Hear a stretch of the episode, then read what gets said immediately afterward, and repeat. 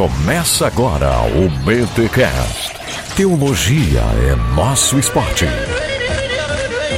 Muito bem, muito bem, muito bem. Começa mais um BTcast, o de número 38. Eu sou o Rodrigo Vivo de Aquino e já fui radical. Aqui é o Mac e a reforma radical não foi nenhum movimento formado por skatista. e não teve o patrocínio da Nescau. É, fica pensando que o cara radical, os caras tudo com calça assim baixadas, cuecona aparecendo. Né? Você é teólogo radical. Teólogo. Teólogo radical, pode crer. E aí, galera, aqui é o Alex e eu não sou um Toifa Jäger. Ah, meu Deus. Ah, é o terceiro episódio que ele vem com o alemãozinho. É o terceiro episódio que ele vem humilhar os brasileiros aqui. Ah, meu Deus. Agora explica essa tua entrada aí que ninguém entendeu. Ah, cara, vocês não leram o material que vocês mesmos me mandaram por e-mail. Eu li, eu sei o que, que é. Eu não li. Talfa Jäger, Caçadores de Anabatistas. Aí. Olha aí, pô, que nome de filme, hein, cara? Caçadores de, analfabe... de analfabetos. Analfabeto. Não, de anabatistas. Legal, pessoal. Hoje, então, já perceberam, nós vamos falar sobre a reforma radical, os anabatistas. Estamos no mês da reforma protestante. Já falamos bastante sobre Lutero. Falta ainda falarmos sobre Zwinglio, falta falarmos sobre o próprio Calvino. Mas esse ano a gente resolveu dar uma radicalizada. Vamos sair um pouco do convencional. Tá todo mundo falando de Calvino, todo mundo. Não, ninguém tá falando de Zwinglio, mas tudo bem. A gente resolveu falar dos personagens marginais. Acho que até o termo marginal cabe nos dois sentidos, né? Nos dois sentidos do termo. Eu pensei só no ruim. Não, eu pensei no bom também. Bom não, né? No sentido de que estão à margem do movimento oficial e no sentido de que também foram bem rebeldes e, pô, foram bem radicais mesmo. A gente vai aprender com o movimento anabatista que ser radical é uma coisa e radicalismo é completamente outra. Então fique ligado que neste episódio a reforma radical estará em pauta.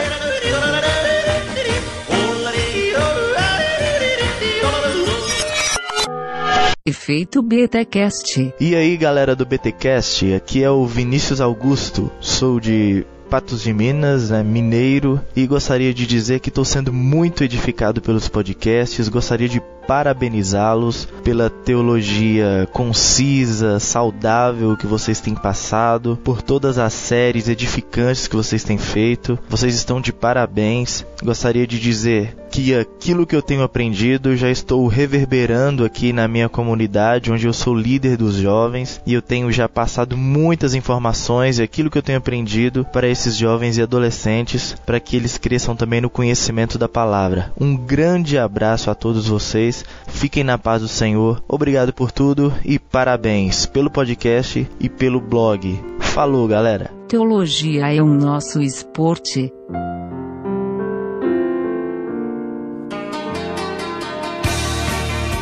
E olha só, pessoal, já tá rolando desde o início do mês, o mês da reforma protestante, a campanha que o Bibotalk todo ano tá fazendo. Esse já é o segundo ano da campanha Pensando na Reforma. E ela consiste no que? Galera, vamos pensar sobre a reforma neste mês. E a gente sabe, né, você que é ouvinte do BTcast, já ouviu nós falarmos de Lutero, John Hus, Wycliffe, e existiu o Savonarola, que a gente não falou, e tantos outros reformadores, pré-reformadores, Zwinglio, é, Meno Simmons, quem mais? O Melanchthon, quem É, mais? Melocoton.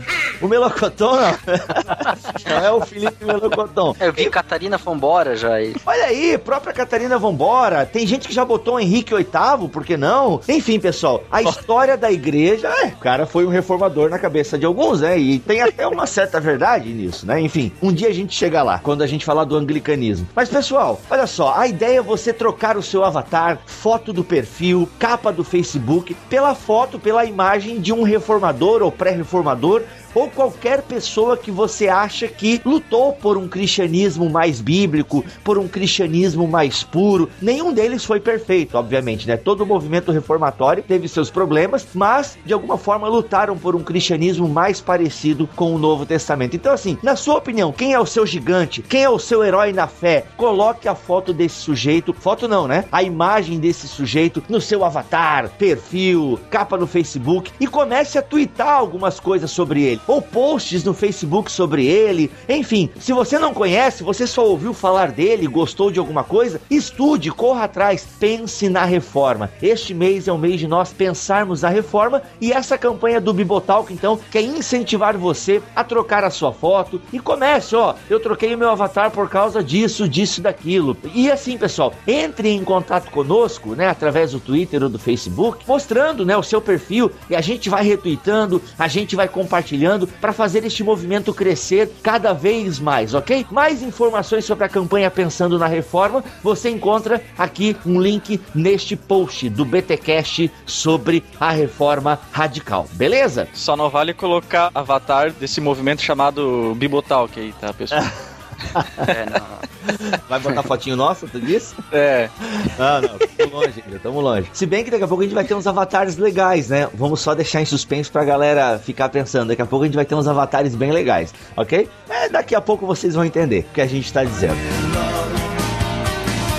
E depois de muitos e-mails e respostas e idas e vindas e nãos e descasos das empresas catarinenses, a gente conseguiu uma empresa para fazer a camiseta Bibotalk Mac até que enfim, rapaz. Pô, até que enfim mesmo, hein? Tava demorando, mas deu certo. Só que é o seguinte, né, pessoal? Nada é perfeito como a gente gostaria que fosse. E essas empresas trabalham com um pedido mínimo. E nós não temos dinheiro em caixa para pegar, não, não, pode fazer aí o pedido mínimo que a gente paga e depois a gente vende. Então, assim, galera, a gente já precisa contar com a ajuda de vocês. Nós queremos que você faça um pré-pedido dessa camiseta. Como assim um pré-pedido, Bibo? É que nós precisamos ter uma noção de quem quer a camiseta. Precisamos ter uma noção do tamanho da sua camiseta. A gente não pode fazer um pedido assim, bem que eu gostaria. Ah, tu me vê aí 15 tamanhos PP, 15M, 15 Baby Look GG e assim vai. Não dá, a gente não tem essa condição. Então nós precisamos fazer o pedido bem contadinho, entende? Então a gente tem aí, ó, tem aqui no neste post um link para você fazer o seu pré-pedido. Mas Bíblia, eu nem vi a estampa da camiseta, nada ainda e tal. Galera, acesse o link que está disponível aqui nesse post, veja a estampa da camiseta, olha só, camiseta de qualidade, gola reforçada, algodão 30, escovado ou penteado, não sei mais agora a definição.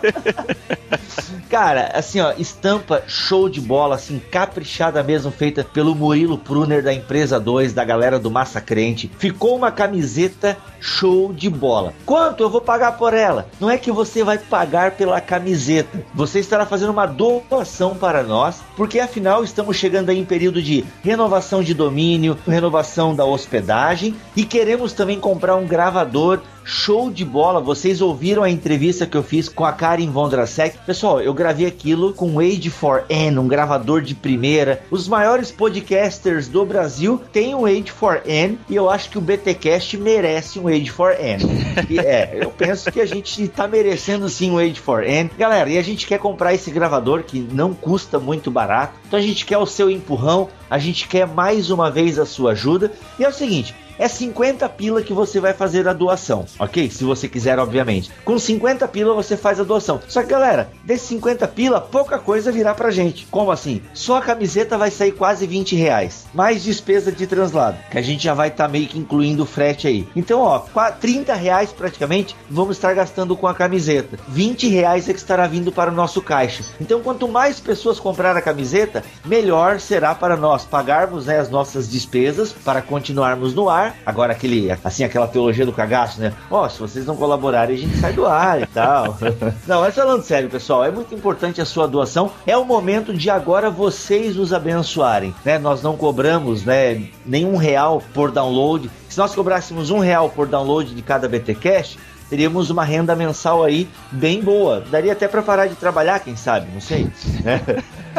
Mas não, a gente não cobra e procura fazer sempre um bom trabalho para vocês aí e tal. Gente, ó, gravar podcast não é ligar o Skype e começar a falar, exige estudo. A edição, o Mac gasta aí quase uma semana editando, horas e horas de edição. Então assim, chegou a hora de você nos abençoar e adquirindo a camiseta do Bibotalk por 50 pila, você vai poder aí ganhar uma camiseta de qualidade. Ficou muito bacana. Dê uma olhada aí no link, dê uma olhada na estampa e nos ajude, ok? Adquira a camiseta Bibotalk. E olha aí, pessoal, chegamos ao fim aí de mais um bônus cultural, mais uma parceria da livraria Midas com o Bibotalk. Nós estávamos aí sorteando 100 reais em compras no site da Midas, né? Você poderia entrar lá e escolher qual- absolutamente qualquer produto, não precisa ser só livro e tal. 100 reais de bônus. E nós já temos, Bibo, o nosso ganhador. Nós fizemos o sorteio e já temos o nosso ganhador. Quem será que ganhou, Bibo? Que rujam, é aquele bem burro, que rujam tambores. Vamos lá então, pessoal, ver quem ganhou. A gente fez o sorteio no dia 17, porque a promoção ia até o dia 16. E quem vai levar pra casa, aliás, não vai levar pra casa, né? Ele vai ter um bônus de 100 reais para comprar o que quiser no site da Livraria Midas. Foi o. Elcio Vitor Pandini Siqueira. Olha aí. Do- olha aí, do e-mail elciovitor.com. Ok? Elcio, que foi o número 68, tem uma imagem do print screen. Aqui do sorteio a gente utilizou o site random.org para gerar o número, ok? Então, Elcio, é o seguinte: você levou aí esse bônus de 100 pila para comprar o que você quiser no site da Livraria Midas. Elcio, é o seguinte: tem um e-mail da Livraria Midas para você entrar em contato com eles para ver como é que você vai organizar o seu bônus, ok? Porque você pode comprar mais do que 100 reais. Pode comprar o que você quiser, quanto você quiser. Obviamente, você só terá 100 reais de bônus, ok? Então, parabéns, Elcio, por acreditar em mais uma promoção aí do Bibotalk em parceria com a livraria Midas. Elcio Vitor Pandini Siqueira, ele que participou aí no dia 3 do 10, às 23 horas e 39 minutos e 44 segundos. Boa. Ok, Elcio? Seguinte, pessoal, você não ganhou? Poxa, sempre participe e não ganho. Só que olha só, se em até 48 horas o Elcio não se manifestar, né, não mandar um e-mail para mim e para a livraria Midas, ele vai perder e a gente fará um novo sorteio, ok? Então, eu ia falar assim, olha aí pro Elcio não se manifestar, meu, pô, E ô, ô Elcio, não vai, não vai comprar esses 100 reais tudo em borracha de apagar caneta. Não. Sacanagem. Não, né? Vai lá pra seção de livros teológicos e detona, né? Compra uma das nossas indicações lá, se você achar no site da Livraria Midas, ok? Aquela borracha não apagava caneta, que era, Eu- era uma é. mentira. Ela rasgava o caderno, cara. Eu lembro que eu forçava que ela usar. Ainda tu tinha. A tua era aquela lá do azul e lá do vermelho? É enganação, cara, enganação. Depois Deus inventou o liquid paper e salvou a pátria. Tá louco. Lembra nas provas proibido o uso do liquid paper? Palhaçada, né, cara? Nada a ver, né, cara? Valeu, galera. Ó, a gente agora promoção só no ano que vem, quando a gente fizer dois anos em abril, ok? Vamos lá então, vamos de BTCast.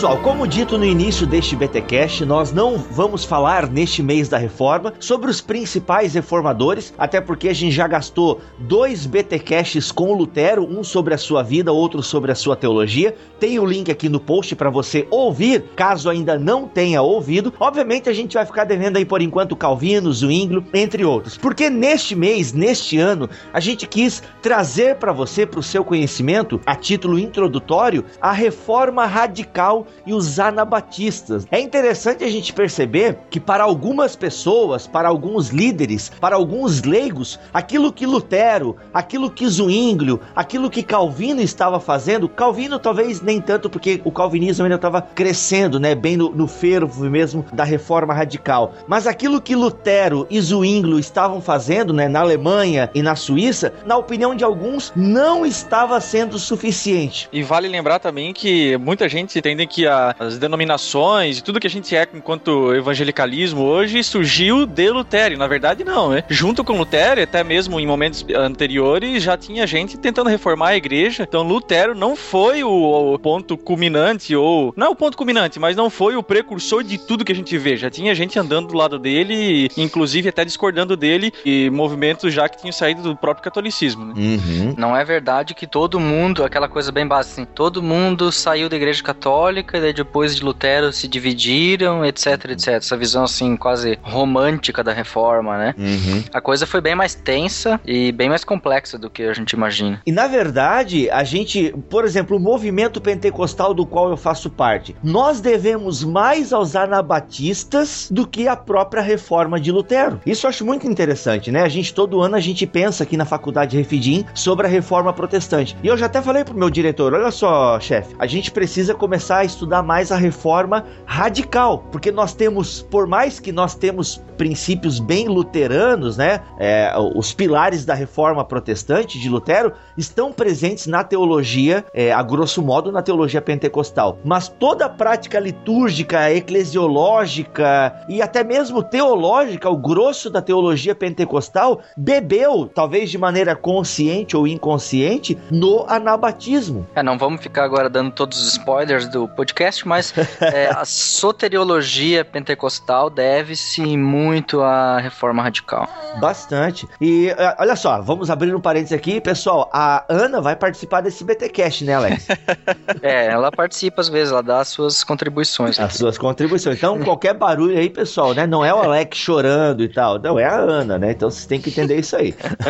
Então, olha só, vamos começar a entender um pouco as origens, né, dessa reforma radical. Ainda que o anabatismo, que geralmente é caracterizado como a reforma radical e anabatismo meio que são tidas como sinônimas pelos historiadores. Mas os princípios do radicalismo, e aqui é interessante, pessoal, porque a palavra radical significa voltar à raiz, certo? Que de certa forma já era um princípio da reforma protestante. Entretanto, esses homens que a gente vai falar agora, eu, eles beiram meio que ao radicalismo. E eu penso que nós poderíamos começar com o Thomas Mincers. Mintzer, Mintzer. Falando em radical, a gente não pode esquecer que, por radical, a gente tá levando o contexto da época, porque ah, você pode escutar isso hoje, ah, mas isso a gente já pratica hoje. Mas pra hoje, nós aqui no século 21 é comum, mas na época era um, fazer qualquer coisa que eles estavam propondo era um grande rompimento com todo um sistema que já estava muito estabelecido, muito fundamentado, né? E Isso. radical levando um contexto da época. É radical porque nós precisamos radicalizar mais. Em última análise, pô, Lutero, é só isso, mano, a tua reforma? Não, parceiro, o negócio é o seguinte, vamos romper com mais coisa aí. Bem nesse contexto que o Mac acabou de colocar.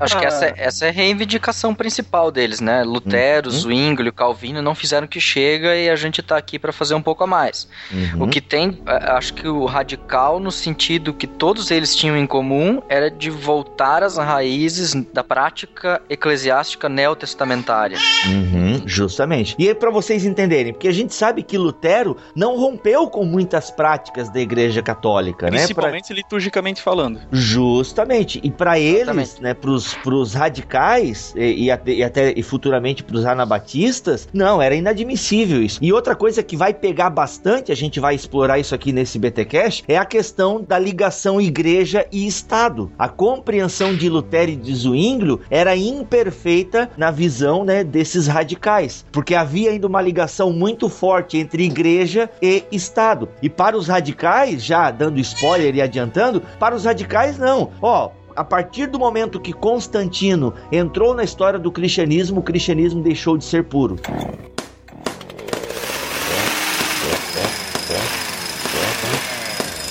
Mas vamos voltar um pouquinho já. No período de Lutero já estava bem forte. Tem outros nomes, mas acho que o principal nome que se destaca é o Thomas Mentzer, né? Thomas Mintzer, que é um camarada que começa parceiro de Lutero, mas aos poucos vai rompendo de maneira violenta com ah, os ideais luteranos. Tá, peraí, tava tendo uma manifestação da Ana aqui, tem que esperar. Uma manifestação glossolálica.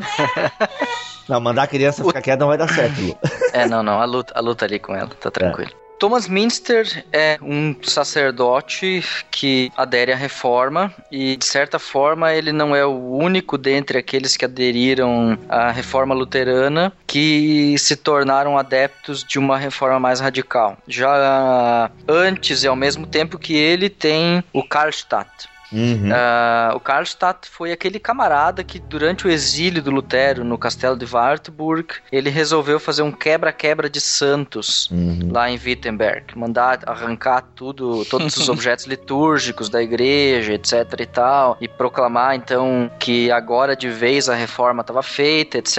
E o Lutero teve que sair do exílio dele para ir lá botar ordem na coisa. E Lutero costumou chamar esse pessoal de profetas celestiais, né? Esse grupo de, de camaradas aí que queriam uma reforma mais radical. Eles Então, eram os op- iconoclastas, né? Acho que o termo iconoclasta cabe aqui pra ser Cabe bem. eles. Liturgicamente eles eram iconoclastas, mas tem outras coisas. Por exemplo, Thomas Münster, ele representa o radicalismo no sentido de que ele queria construir o reino de Deus na Terra. Ele achava possível, através da revolução social e da luta armada, libertar os camponeses da opressão dos senhores feudais, ou enfim, dos senhores de terras, e instaurar o reino dos céus na Terra por meio dos crentes que fossem, então, aqueles verdadeiramente salvos. Então, por exemplo, eles foram. é, Thomas Münster é um exemplo péssimo da reforma radical. Por quê? Eles foram lá, invadiram um convento, mataram todas as freiras apenas para dizer que são contra o monasticismo, por exemplo. Nessa época É. aí era, era. A coisa era séria, né, cara? Ah, eu não gosto de ti, pá! Mata. Pá. Uhum. É mais ou menos por aí. Eles fizeram uma limpeza não étnica, uma limpeza religiosa, né? Todo mundo que não queria seguir o movimento deles, eles foram passando o facão, né? Só que, claro, pra antes de chegar nisso, o que aconteceu foi que Thomas Münster escreveu 12 artigos, ele e o seu grupo, com petições favoráveis aos camponeses, à luta social deles. Lutero se colocou favorável a alguns desses artigos, Uhum. Inclusive, esses 12 artigos foram dedicados a Lutero. E com Lutero dizendo que concordava com algumas petições deles, eles disseram: Lutero tá do nosso lado, vamos adiante. E aí eles começaram a, ao quebra-quebra. E quando partiu pro quebra-quebra, Lutero disse: Espera aí, vocês não têm razão fazer isso. É, Lutero, vamos dizer, deu para trás e acusou eles. E no final, uma carta de Lutero em que ele manda: ele manda não, ele diz para as autoridades o seguinte: é, já que por meios racionais não é possível conter essa gente, então usem, usem a espada, usem os canhões e decepem, matem, trucidem, etc. e tal. É, aqui é importante a gente até já abrir um parênteses, é, até o, o Alex já tá quase no, praticamente no final da história do, do Minster, né? Mas já que a gente tá aqui, é, essa revolta dos camponeses geralmente tenta ser aliviada até pela, por alguns luteranos e tal, né? De que não, Lutero não mandou matar, e aqui é importante a gente dizer que mandou sim, né? Que mandou de usar de força bruta, física, para conter essa revolução, essa revolta dos camponeses. É bem importante assim, e é uma pena, né? Uma pena, mas é fato, é um ponto triste da nossa história, né? E se não me engano, acho que até quem deixa bem claro isso é o Carter Lindenberg no As Reformas na Europa, que é até editado pela própria editora Sinodal, uma editora luterana. Até que o, o Martin Dreher, no volume 3 da coleção História da Igreja, ele não deixa assim tão evidente, né? Mas deixa claro que Lutero mandou conter essa revolta porque ela estava incomodando. E toda essa revolta por quê? Porque a teologia ou a ação, né, de Thomas Mincer, ela era tanto uma reforma teológica de princípios teológicos como sociais, como o Alex bem estava dizendo aqui. E ao ponto de, cara, ir para a espada mesmo, era trazer o reino de Deus na força, né? Meu, isso soa muito pós-milenismo, né? Pós-milenismo. Muito, muito, total. E também soa, a gente pode ir lá pro tempo de Jesus com os sicários, Com certeza. né? Que também era um grupo religioso do tempo Que- de Jesus que queria Assim, ó, fazer isso. discordâncias com o movimento deles, com a forma de fazer, com por meio de violência, etc. Ok, mas uma coisa tem que ser dita: eles tinham um propósito nobre que era de ajudar os camponeses que estavam sendo massacrados, Uhum. inclusive religiosamente, porque ele- um dos 12 artigos era a solicitação de que os pastores das igrejas fossem escolhidos pelos crentes. Hum. né? Então tinha várias solicitações que eram muito corretas. A essas Lutero também deu o seu aval. Acho que hoje a gente também daria o mesmo aval. Inclusive a luta dos camponeses por melhores condições de trabalho, por Uhum. melhores salários, etc. Acho que isso tudo é muito válido. Tem essa coisa pós-milenista aí de instaurar o reino aqui por meio da força que eu acho que perde um pouco a razão, né? É, o ponto de, como você mesmo disse, ele mandar matar. E a gente vai ver isso depois em alguns líderes anabatistas, que aquilo que não é de Deus tem que arrancar pela raiz, ou seja, tem que matar. Aí que entra o radicalismo, né? O que a gente tem que diferenciar no, no movimento da reforma radical é o seguinte: a minoria da reforma radical tem essa teologia pós-milenista do reino de Deus na terra, do manda matar, nós temos que instaurar a igreja aqui agora, Uhum. no, o céu agora. A maioria tende a uma forma mais pacífica. Talvez até, vamos dizer assim, tão espiritualizada que nem quer saber de nada de política ou de governo, etc e tal. Talvez foi essa corrente majoritária da reforma radical que mais influenciou a igreja eh, protestante moderna Uhum. do que a reforma radical que quis quebrar tudo.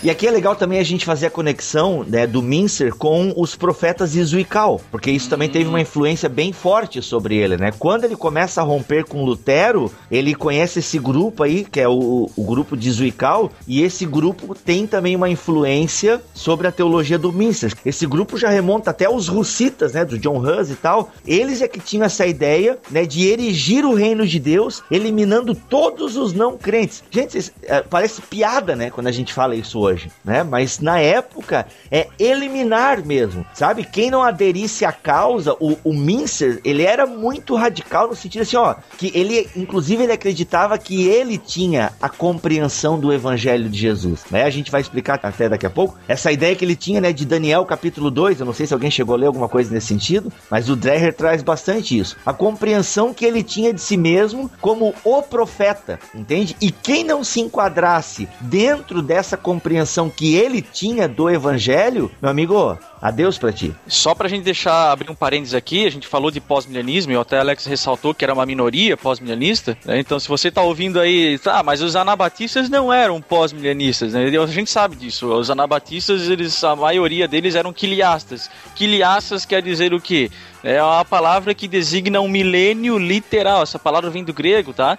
E ela designa um milênio literal. Então a corrente escatológica da maioria dos anabatistas era o que a gente conhece hoje aqui de pré-milenismo histórico, tá, gente? Olha aí. Ou seja, influência direta sobre os pentecostais. Então já tá lá, né, cara? Já tá lá. É isso que é incrível. Dali a consequência lógica da falta de vontade de se relacionar com questões políticas, questões da atualidade, do mundo. Isso é típico de todo o pré-milenarismo, essa, essa vontade de se afastar do mundo para buscar a santificação. E só pra gente entender bem, né? Para o Mincer, a reforma que Lutero estava fazendo, ela era meio que pautada para evolução. Ou seja, conforme a palavra de Deus fosse sendo pregada, isso não é pós-milenismo, tá? Mas tinha, esse conceito em Lutero, que conforme a palavra de Deus fosse sendo pregada, automaticamente as pessoas iriam melhorando e a reforma iria crescendo, tanto teologicamente como socialmente. Só que para esse teólogo radical, Mincer, não, que nada. O negócio não é evolução, o negócio é revolução, meu amigo. Ou seja, dentro dessa ideia, né, de concretizar o reino de Deus aqui agora, o Mincer vai dizer o seguinte, ele quer, vai dizer não, né, ele vai fundar uma igreja ou ele pretende fundar a nova igreja apostólica. É a ideia de que nós precisamos trazer a igreja do Novo Testamento. Não tem sentido a gente ficar perpetuando as tradições. Lutero foi contra o tradicionalismo, mas preservou muita coisa da boa tradição da igreja cristã. E o Mincer vai romper completamente com essa, com essa ideia. Para ele, tem que ter a comunhão invisível, né? A igreja é um corpo invisível dos crentes. E para ele, assim, ó, tem que ter cristão. Então ele fala o seguinte, ó: se todo mundo fosse cristão, que era a ideia, né, dessa nova igreja apostólica, se todo mundo fosse cristão, não haveria necessidade de organismos políticos, humanos, nenhum reino, estado, lei ou organização civil. É o céu na terra. Esse era o ideal. E aqui já entra como uma reforma radical, rompendo com os padrões da reforma protestante. O Dreher define assim: a volta da humanidade a um estágio social em que já houve no passado, se bem que passageiramente, o comunismo do amor da cristandade primitiva. É muito interessante, cara, quando a gente estuda a história do movimento pentecostal, a gente vê muito isso, né, no final do século XIX. A igreja querendo voltar aos princípios da igreja primitiva. Então isso não é característica propriamente do início do movimento pentecostal. Já no, em Minster, isso a gente tem muito forte. E claro, É, antes Bibi. dele também, né? Isso é muito comum do todo o movimento da reforma radical, essa tendência à volta às origens neotestamentárias da igreja, esse comunismo. Muitos desses grupos fundaram comunidades para viverem juntos no ideal do Novo Testamento. Por exemplo, aquele grupo americano que vive nos Estados Unidos, os Amish ou Amish, eles vivem nesse ideal e eles são fruto da reforma radical. Bem como também eh, na cidade de Münster, parecido com o nome do Münster, né? Houve um outro grupo, só que esse grupo ele provinha da cidade de Strasbourg, não, acho que E- era É, esse. Estrasburgo, é, é Estrasburgo. É? Ele É. veio com um cara chamado Melchior Hoffman. Melchior Hoffman, exatamente, esse pessoal da cidade de Strasbourg, que fica na França, e eles vão pra Münster e lá eles tentam instaurar uma cidade toda cristã, um reino cristão, um rei cristão. É, eles estavam até motivados para, eles esperavam para 1533 a vinda do milênio. Olha só, então tinha uma- umas dissidências dentro do anabatismo aí que quiliastas, como eu já expliquei, né, que tinham umas eh, impressões ou leituras de trechos bíblicos que a gente já, já abordou bastante por aqui pelo BTcast, bem literais assim, né? Então, olha só, a gente já começou a pincelar o anabatismo propriamente dito. Vamos então falar, para o pessoal entender bem a, a estrutura deste BTcast, vamos começar a falar então da origem, né, dessa reforma radical do anabatismo. Daí a gente com certeza vai chegar nesse episódio aí que, cara, foi lamentável, né? Foi lamentável. Porque até alguns historiadores, eles dividem o anabatismo em três períodos, né? Ou seja, o movimento anabatista primitivo, obviamente, quando ele surgiu, depois o revolucionário, quando eles pegaram, botaram a mão na foice, e depois os espirituais e racionalistas, né? Então são três momentos. E outra coisa, por se denominar um movimento do espírito sobre a influência direta do espírito, isso é algo muito parecido também com o, o Thomas Minster, né? Os anabatistas nunca foram é, coerentes numa doutrina, ou coerentes talvez não seja a palavra,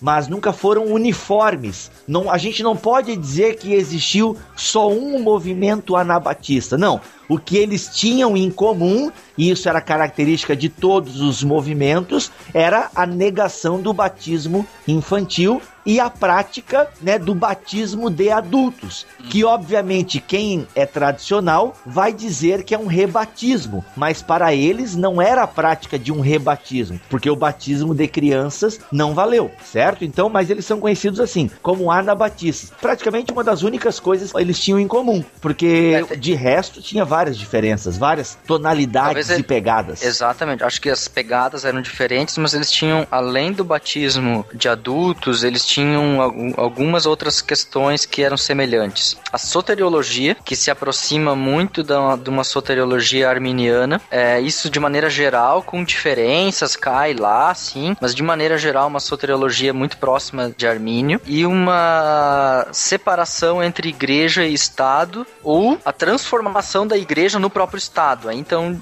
é, diferia dos daqueles dos pacíficos e dos radicais, mas Sim. uma relação entre Estado e Igreja bem diferente daquela que estava sendo proposta desde Agostinho Uhum. ou desde Constantino, né?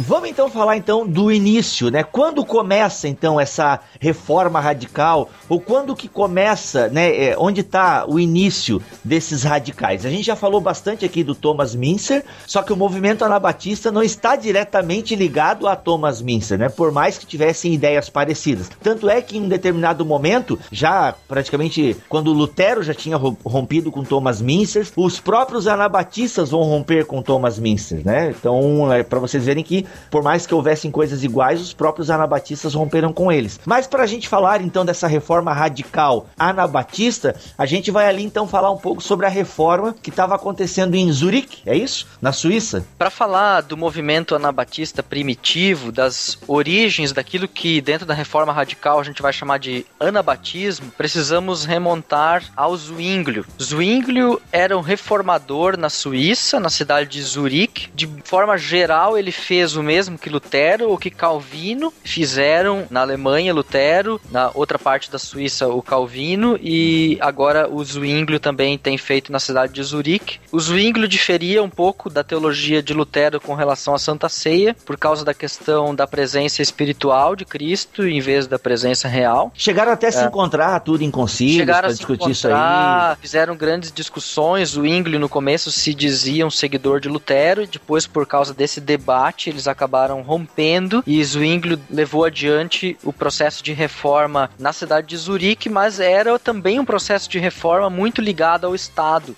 Porque o processo de reforma aqui na, na Europa se dava da seguinte maneira: o reformador ele apresentava suas ideias na prefeitura, os chefes da cidade, então, vamos dizer assim, os vereadores, ouviam e votavam. Por exemplo, aqui na cidade de Nuremberg, a minha cidade vizinha, houve uma grande reunião. O Lutero veio, apresentou a sua teologia e depois um cardeal católico apresentou a teologia católica e eles votaram que eles seriam luteranos. Uhum. E aí todas as igrejas da cidade tinham que ser luteranas e quem não queria, fora daqui. Ainda que o contexto político de Zurique, ali onde o Zwinglio estava fazendo a reforma, era um pouco diferente, né? Me parece que o povo inteiro tomava as decisões. É uma confederação helvética, se eu não me engano. Tem um pouco diferente, mas de maneira geral, essas, esses esquemas de prefeituras com seus representantes locais funcionam mais ou menos igual. Então, apesar de talvez ser um pouco mais democrático do que aqui na Alemanha, mas eu acho que Zurique funcionava um pouco semelhante e, de certa forma, lá também o poder político estava intimamente ligado com o poder religioso. E acho que essa é uma das questões que vai tocar no anabatismo primitivo, além do que a reclamação destes novos reformadores de que a reforma levada a cabo por Lutero, Zwinglio e Calvino não foi até o fundo, não foi até as últimas consequências daquilo que o Novo Testamento exigiria. Só abrindo um parênteses aqui, Alex, até achei aqui no Dreher, olha só, por que, que até a reforma de Zwingli foi um pouco mais lenta, né? E o que até gerou a indignação desses seguidores dele querendo apressar a coisa, né? Olha só, ele diz o seguinte, que em Zurique as decisões eram tomadas pela maioria. A cidade contava com cerca de 9 mil habitantes, em sua maioria artesãos, e havia se emancipado do bispo de Constança. Aqui a gente não vai entrar em detalhes de toda a reforma de Zwinglio, porque ano que vem a gente pode fazer um BTcast sobre ele. Mas foi mais lenta porque a cidade era dividida em conselhos e tal, então ele demorou para aplicar a sua reforma, né? E ele gost... e ele seguia, isso ele era parecido com Lutero, ele seguia as ordens deste estado, essa decisão da maioria, por isso que vai gerando um descontentamento de seus seguidores, né? Outra coisa que a gente precisa entender também é que o próprio Zwinglio, ele no começo, ele defendia uma forma de batismo que não o batismo infantil, né? Depois ele volta atrás, o que acaba causando o rompimento dele com os seus seguidores, entre eles o Konrad Grebel e o Felix Mans, né? Então esse pessoal que sai, né, que rompe com o Zwinglio, eles defendem o batismo, o credo batismo, né? O batismo de crente, e eles começam a se batizar.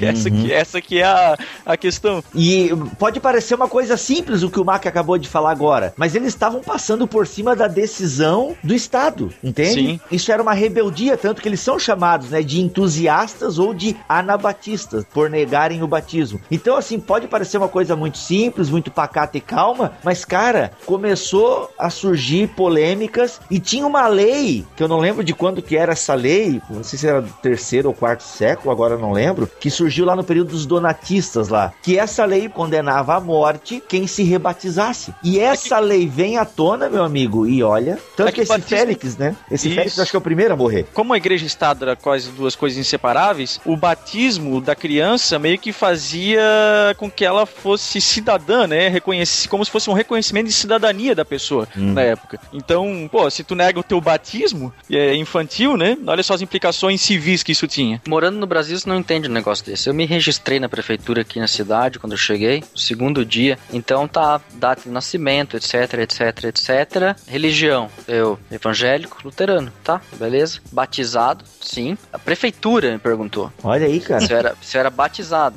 Perguntou se a minha filha já era batizada. Ainda hoje permanecem resquícios dessa íntima ligação entre igreja e Estado. Olha só, e pros anabatistas, né, pros entusiastas, era inadmissível esse tipo de coisa. Era inadmissível. Então eles começam a romper com isso aí. Tem a questão dos dízimos, né, com- pros clérigos e tal. E eles começam a se organizar. Por quê? Porque eles, né, várias pessoas que pensam em comum começam a se organizar e surge então a reforma radical. Ou seja, nós precisamos radicalizar isso que o Zwinglio começou. Ele está muito ligado ao Estado ainda e a gente não pode, a gente tem que romper com isso aí. Eles chamam até, alguns historiadores eh, começam a falar do crescimento anárquico da reforma, né? Porque já não se tem mais um escrito padrão, não se tem mais um órgão padrão, não, é o espírito, né? A força do espírito, o entusiasmo do espírito para se viver conforme a igreja primitiva. Agora, uma coisa que a gente precisa deixar claro aqui, que não vamos pintar a pessoa de Zwinglio como um santo, né? Porque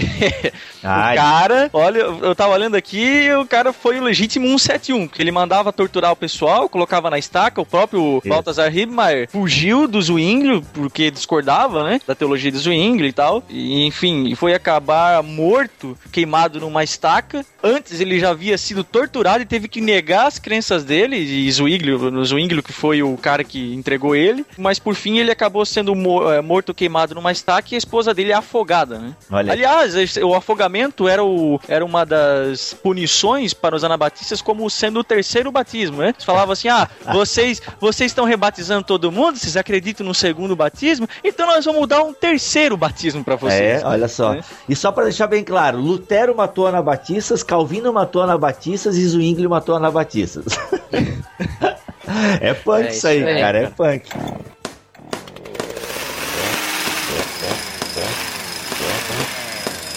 Então, só pra gente entender, pessoal, é, lembrando que o Zwinglio não é o originador da teologia anabatista, ok? Mas é a- o anabatismo surge entre seus seguidores e vai ganhando a Europa. Então, para vocês entenderem um pouco da teologia, né, alguns credos dos anabatistas, a crítica à prática usual do batismo de infantes e a adoção, né, de um batismo de adultos, que é o credobatismo, e era importante que a pessoa confessasse, né, que a pessoa confessasse a fé em Cristo, coisa que a criança não poderia fazer, e na compreensão de alguns anabatistas, a criança ela é purificada pelo sacrifício de Cristo, por isso ela não precisa fazer isso, né? Outra coisa também, como eles eram perseguidos pelo Estado, eh, eles viviam se reunindo, cara, meio que isso, com certeza eles deviam se gabar, né? Porque era parecido com a igreja primitiva. Gabar, vocês falam isso ou não? Eles deveriam se achar porque eles também, cara, se escondiam para fazer as suas reuniões. Então, assim, em casas abandonadas, barcos no meio do rio, na mata, e eles liam a Bíblia sem acompanhamento oficial, ou seja, não tinha um bispo, um sacerdote, um livro que orientasse a leitura da Bíblia. Não, era a iluminação do Espírito. Então, essas são umas características, assim, dos anabatistas, né? Não estavam errados em essência, Não. só que essa apropriação das escrituras por parte dos leigos, por assim dizer, né, sem Uhum. ter um clérigo que tivesse lá dando os parâmetros para se ler as escrituras e tal, fazia com que também entrasse no outro oposto, né? Uhum. Tá bom, não temos mais o domínio das escrituras por parte de um poder, por parte de uma minoria, mas agora também todo mundo interpretando como quiser e surgindo um monte de besteira. Um monte de besteira, justamente. E uma coisa interessante, né, cara, que eles, eles eram caçados, eles eram presos, e aí tem que tirar o chapéu. Ou não, porque eles morriam defendendo a causa deles. Claro que isso não é exclusividade do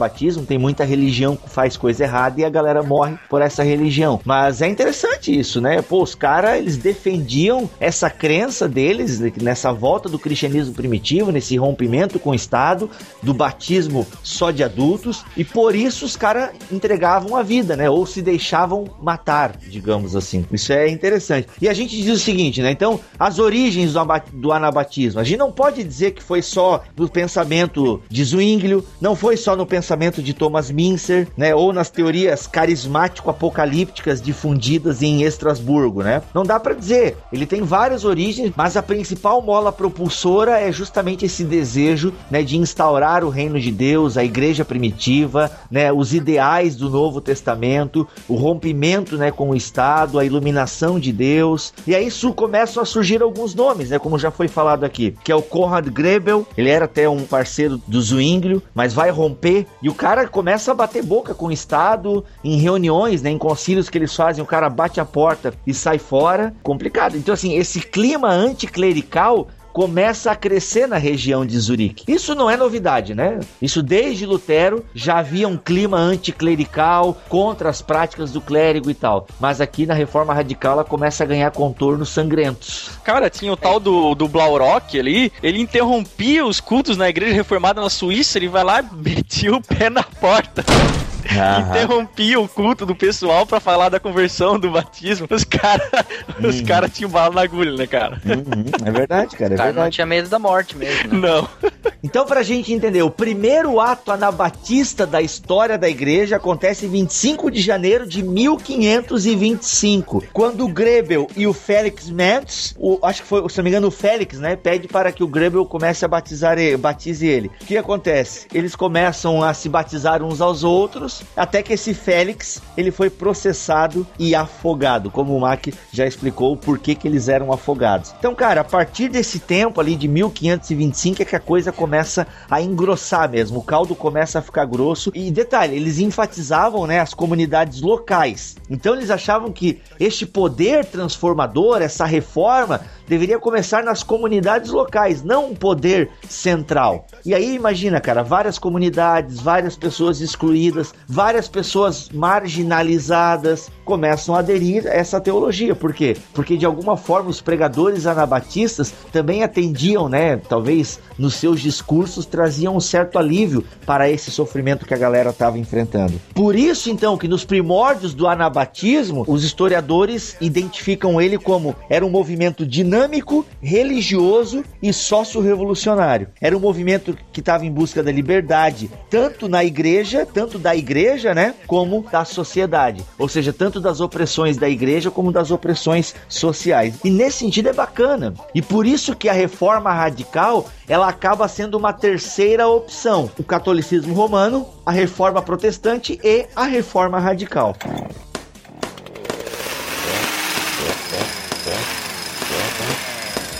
A gente teve um grande conflito, né, um grande problema na cidade de Münster, que quando um cara chamado Melchior Hoffman, ele veio de Estrasburgo, porque ele queria esperar o milênio que ia acontecer supostamente em 1533. Olha só que viagem. Só que sei, a gente não sabe aqui se ele acabou morrendo ou não, mas ele foi substituído por um outro líder anabatista chamado Ian Matz, e esse Ian Matz Olha só, os caras fumavam uma erva na época. Legal, bem louco. É, ele se proclamou. Ele se proclamou Enoque, tá? E ele. É, o Enoque da Bíblia lá. E ele Nossa. enviou emissários pra Minster em 1534. Depois ele decidiu que a nova Jerusalém seria Minster e não Estrasburgo. E ele se mudou pra lá com a sua esposa de vara, uma ex-freira. Os caras gostavam de ex-freira, pelo jeito, na época. Bom, só tinha isso, né? É.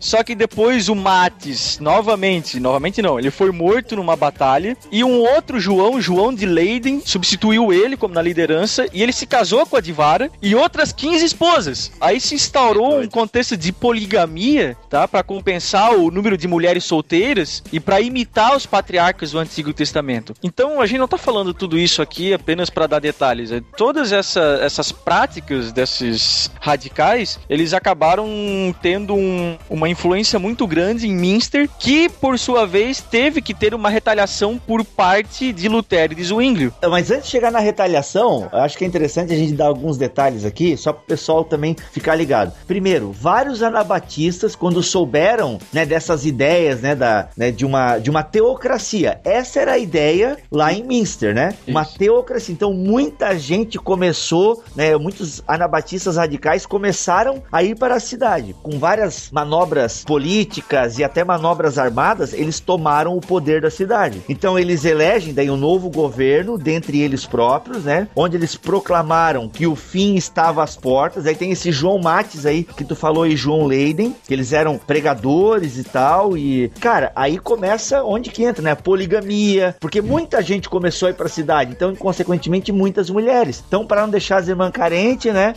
Pra, pra não entrar no pecado, é, e pra não entrar no pecado da lascívia, da luxúria e tudo aquilo que eles condenavam em Roma, não, vamos legalizar o casamento poligâmico, entende? É. E, cara, e aí começa o bispo, cara, é tirado da cidade. Ele, bicho, eles fizeram um auê nessa cidade de Minster, entende? Pensa na zona que não ficou aquele lugar, cara. Uhum. Um era o Enoque, uma, uma mulher se declarava ser a Judite. Meu Deus, cara, um monte de coisa assim, entendeu? Um monte de coisa. E aí, depois de, de todos esses acréscimos que o Bibo acabou de dar, aí sim a gente vê que Lutero, a gente sabe que Lutero e Zwinglio, por causa desse incidente de fanatismo em Münster aí, eles acabaram determinando a condenação e a perseguição desse movimento. Aliás, não só por parte dos protestantes, como por parte dos católicos romanos também. Para tudo, para tudo, para tudo. Atenção, você que tá ouvindo esse BTcast agora, o primeiro que digitar nos comentários do blog eu quero a caneca Beta BTcast vai ganhar. Mas seguinte, não é comentar usando o Facebook, é comentar no próprio blog. O primeiro que comentar então usando lá o sistema de comentários do blog eu quero a caneca do BTcast vai levar a caneca para casa. there. Com esse episódio, né, do reino de Minster, a gente tem assim, tipo, o ápice, né, do, do que o anabatismo pode fazer. Tanto que quando esse reino de Minster, essa nova Jerusalém é dissipada, ela passa a ser utilizada, né, é, pelos oficiais e pelos outros teólogos como um exemplo. Ah, tu quer ficar aí implantando anabatismo na tua região? Olha o que aconteceu lá com Minster. Porque assim, é, o Estado e os demais países começaram a ver essa nova Jerusalém, entre aspas, como uma afronta. Então, só para a gente entender como acabou essa nova Jerusalém, entre aspas, né? Eles eram o novo mundo e aquilo que não era eles, então, era o velho mundo. Porém, esse velho mundo, cara, olha só o que diz o Martin Dreher aqui. Viu nas mudanças que se processavam em Minster uma provocação. Por quê? Tinha comunhão de bens, a poligamia, a produção de moedas próprias. Cara, isso eu achei bem interessante, não sei se vocês leram. Mas os caras começaram a queimar tudo. Primeiro fizeram uma limpa, né, de ícones religiosos na cidade começaram a queimar a prata, o ouro, fazer a própria moeda, ou seja, um novo mundo mesmo, entende? Com as suas próprias leis. E o resto do mundo não gostou muito disso, né? Então, Claro a poligamia, a produção de moedas próprias, eliminação de moedas dentro da cidade. No fundo, os anabatistas de Minster concretizaram o clamor por autonomia existente na sociedade medieval. Ou seja, era um clamor geral de várias cidades. Só que eles resolveram fazer a coisa acontecer mesmo, sem medir as consequências disso, sem é, jogadas políticas. Tem que ter, né, o jeitinho brasileiro para fazer as coisas acontecer muitas vezes. E eles não quiseram isso e fizeram por conta própria. Aí o que acontece? Cercada, sem receber auxílio dos fiéis dos Países Baixos, com gente faminta. Porque Minster, né, cara? Aí fica gente faminta. Aí, ou seja, sem receber o apoio e com muita gente passando fome, Minster não resistiu ao assédio dos príncipes. Os anabatistas foram dizimados e seu reino passou à história como um exemplo diabólico de regime de terror. Nossa. Olha só, cara, ou seja, aquilo que pode ter cara de coisa boa e de bons ideais, pode estar mascarando uma coisa diabólica. E de fato, eu não concordei com isso. Apesar de ser amigável a algumas teologias anabatistas, tem muita coisa aqui que não dá pra concordar, cara. E aí é marginal no sentido ruim mesmo. É, mas matar Anabatista afogado pode. olha, olha, cuidado. Tu foi batizado de novo, né, Mac, ou não? Olha Só aí. Tô esperando o terceiro agora. Não, Ah, pois é, olha aí. Abre a Olha aí, olha aí. a gente tem vários radicais que nos ouvem aqui, tá ligado? Cuidado que a gente tem um luterano aqui que tem mosquete em casa. Olha aí. É bom a gente saber também que não só os anabatistas formaram esse movimento radical, é, alguns outros movimentos radicais, como os místicos ou espirituais, que seguiram um tal de Casper Schwenkfeld. Então, essa dissidência aí era um grupo de pessoas que tinham uma orientação muito mais para experiência, era muito mais inclinado ao misticismo, e eles criam naquela famosa direção interior do Espírito Santo, né? Uhum. E existe ainda um pequeno grupo na Pensilvânia até hoje. Uma outra dissidência dissidência da reforma radical, que também vale mencionar, é os radicais socinianos, tá? Por quê? Porque eles foram os precursores dos modernos unitarianos. Então eles foram um grupo radical, né, da reforma, e as ideias deles se desenvolveram lá na Itália, um tal de Lélio Sodini, Sodini, daí vem Socino, e olha só como a história se, se liga, né? Ele foi atraído ao antitrinitarismo por causa da morte de Serveto. Lembra do Serveto, aquele problema de Miguel Serveto, que ele era antitrinitariano, que daí o Calvino tá no meio da jogada lá e ele acaba morrendo, queimado, se eu não me engano. Então esse, esse cara, o Sodini, ele acaba conhecendo as ideias do Serveto, e aí o sobrinho dele, depois o Fausto Sodini, né, leva isso à frente e acaba se mudando pra Polônia, e o socinianismo acaba se desenvolvendo e tal, e acaba aí levando a, o mérito de ser a primeira seita ou, ou movimento unitarista.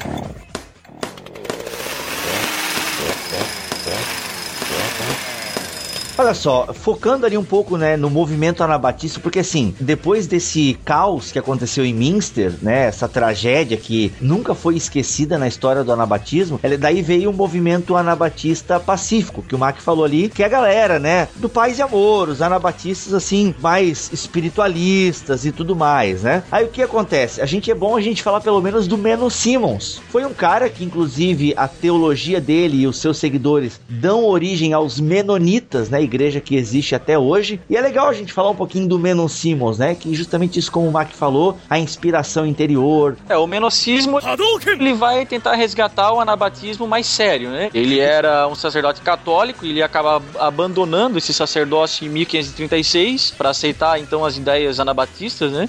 E ele daí acaba assumindo a liderança dos irmãos. Irmãos, a gente sabe aqui que a. Na verdade, ele usou até essa expressão, irmãos, justamente para tirar o estigma que já existia para com a palavra anabatista. Então, E eles- principalmente diferenciar, né, o anabatismo que ele segue daquele anabatismo proposto lá na cidade de Minster, né? Então, porque foi uma mancha muito grande e a ideia não, pera aí, pessoal, tudo bem, eles erraram lá, mas o anabatismo não é de todo ruim. Isso. Então, ele foi um líder bem pacífico e tal. Em alguns lugares havia tolerância também, né? Havia tolerância onde que os anabatistas vão crescendo, vão florescendo e tal. E o Menon Simons foi um, um líder religioso bem importante, né? Temente a Deus, procurou organizar também um pouco a teologia anabatista. Ou seja, a tendência básica, né? Conforme aqui o Justo Gonzalez nos traz, a tendência básica da teologia do Meno é a separação do mundo. Isso era bem forte, né? Em vários círculos anabatistas, né? Essa separação do mundo. Isso que a gente ouve muito aqui, né? A gente ouve muito hoje em dia, ah, irmãos, temos que nos separar do mundo e tal. Isso tem uma explicação, não só por causa da tendência da separação entre igreja e Estado, mas do rompimento total com as raízes colocadas na igreja a partir de Constantino, um anticonstantinismo, também uma busca por santificação na visão de santificação como progresso, né? É, o Meno, ele não era um cara tão erudito como o Hibmaier, por exemplo, mas ele foi um cara que ele foi crescendo no estudo das escrituras, ele, inclusive os seguidores dele, quando eram presos eh, e levados a julgamento, né, os magistrados, eles ficavam assim atônitos ao ver o quanto esses seguidores de Meno entendiam de Novo Testamento, sabiam citar e sabiam eh, recitar os versículos do Novo Testamento. né? Eles retornaram à posição pacifista original dos primeiros anabatistas, ou seja, vamos orar pelos nossos inimigos, né? A gente não precisa levantar a mão na espada, a gente não precisa fazer guerra. Ele retoma os ideais dos primeiros anabatistas, né? Ou seja, acreditar na eles têm as crenças deles, a teologia deles, esse rompimento com o Estado, com o mundo e tudo mais, mas não querem impor à força isso às demais pessoas. Uma contribuição para a atualidade que nós podemos perceber no movimento do anabatismo, com a separação igreja-estado, com a busca pela santificação, essas preocupações soteriológicas também de salvação do indivíduo, são a busca pela liberdade completa do ser humano. Isso não vai desencadear diretamente, mas vai contribuir, por exemplo, nos Estados Unidos com a, a- a busca pela liberdade religiosa religiosa. Uhum. Quem mais lutou nos Estados Unidos pela liberdade religiosa, pela liberdade de voto, pela liberdade dos negros, fim da escravidão, são as igrejas originadas do movimento anabatista. Olha aí, cara. Então você perceber que também tem implicações no nosso mundo moderno a partir da reforma radical. Teria mais coisas pra ser dita? Com certeza, né? Eu mesmo não li tudo que gostaria de ler, tenho certeza que vocês também não. Mas galera, fica aí então a dica pra vocês pesquisarem mais sobre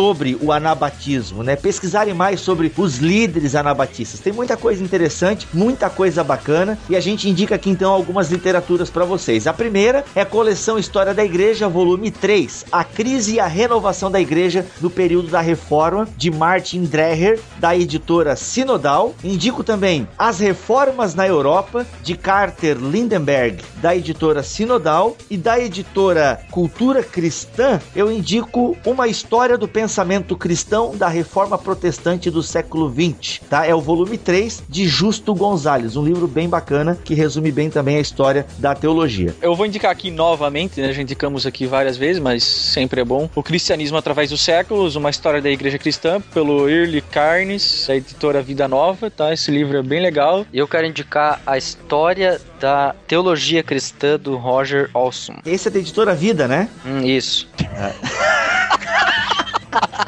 Sei lá. Ah, é, é verdade, mas eu só tenho. É que como eu tinha esquecido, é que como eu tinha esquecido de falar editora, eu fiz essa interação, entendeu? Essa tem que ir pro final, cara.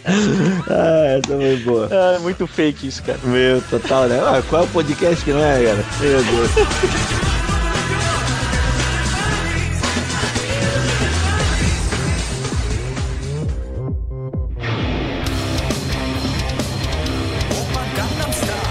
Vamos ficando por aqui mais um BTcast, aí um BTcast histórico que que não se encaixa dentro da série Gigantes, mas aí se encaixa dentro dessa ideia de nós pensarmos a reforma e a gente trouxe para vocês um pouquinho então sobre a reforma radical. Eu sou Rodrigo Bibo de Aquino e volto no próximo BTcast, se Deus quiser e assim permitir. Aqui é o Mac, teologia é o nosso esporte e tomem cuidado aí ao tomarem banhos, porque sabe como é que é, né?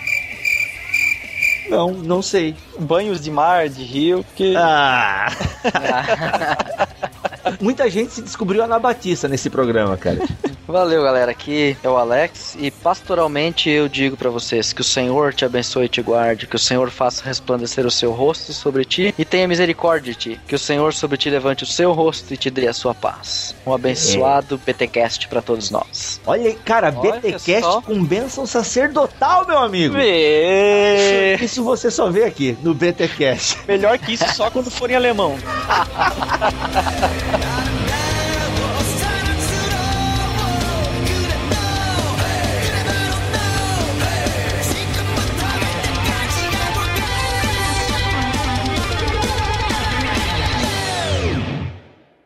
오빤 강남스타